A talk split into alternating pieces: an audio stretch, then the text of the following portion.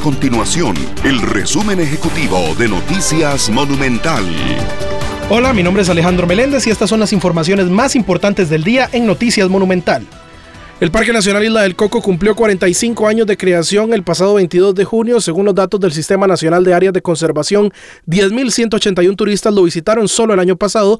De esa cifra, 1.393 fueron nacionales y más de 8.000 extranjeros. El OIJ confirmó que van a retomar hoy la búsqueda de la menor de 11 meses sustraída el pasado 9 de abril en Cervantes de Cartago. La oficina de prensa de la Policía Judicial comunicó que realizarán un rastreo con nueva información que les llegó recientemente.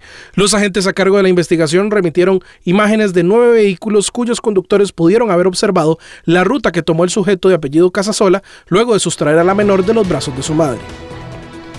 Estas y otras informaciones usted las puede encontrar en nuestro sitio web www.monumental.co.cr. Nuestro compromiso es mantener a Costa Rica informada. Esto fue el resumen ejecutivo de Noticias Monumental.